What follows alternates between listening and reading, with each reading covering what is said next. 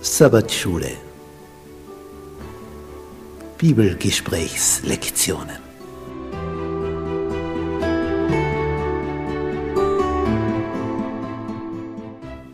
Das fünfte Buch Mose. Die aktuelle Wahrheit für unsere Zeit.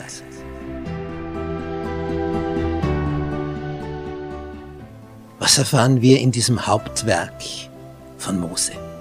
Es ist das Buch, aus dem Jesus am öftesten zitiert hat. Es ist sein Lieblingsbuch der Bibel. Was ist darin enthalten? Was gibt es da für eine Botschaft? Darauf sind wir neugierig. Das wollen wir ergründen. Bist du mit dabei?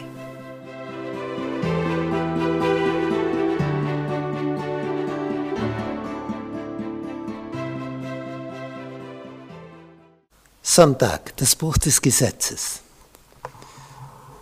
Als ich so zum ersten Mal diese historischen Bücher in der Bibel gelesen habe, diese Königsbücher, wo eine Königsregentschaft nach der anderen beschrieben ist, hat mich das über König Josia von Anfang an unendlich fasziniert. Da heißt es in 2. Könige Kapitel 22 in Vers 1, Josia war acht Jahre alt, als er König wurde. Ist nicht gerade das ideale Alter, um König zu werden, aber wenn die vor dir alle wegsterben, äh, natürlich hat der hier unter Vormundschaft von Ältesten regiert, aber offiziell war er der König.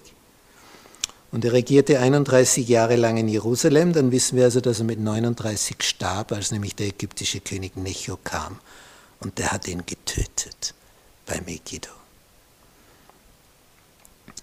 Und was mich immer fasziniert, es wird immer erwähnt bei diesen Königen, wer die Mutter war.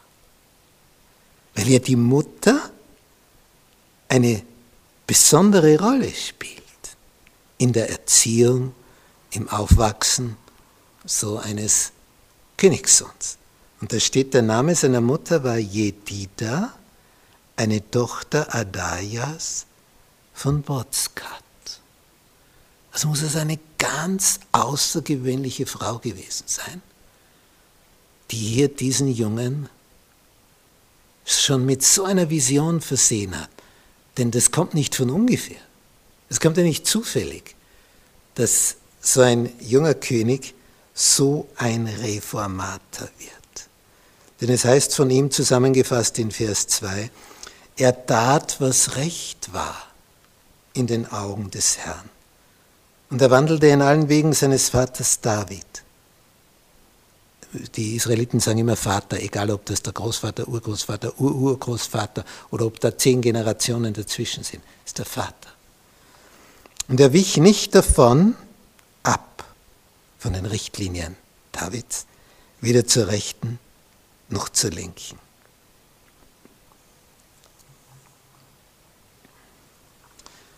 Und im 18. Jahr seiner Regierung, also 8 plus 18,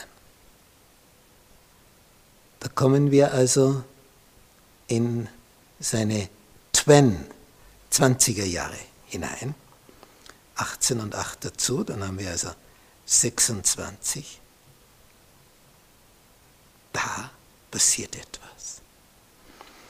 Der Tempel sollte renoviert werden.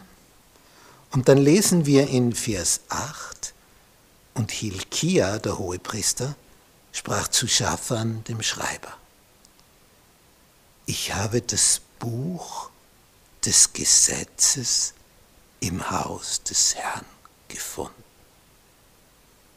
Das heißt, bei diesen Restaurierungsarbeiten, bei dieser Renovierungsaktion des Tempels, taucht auf einmal diese Schriftrolle auf.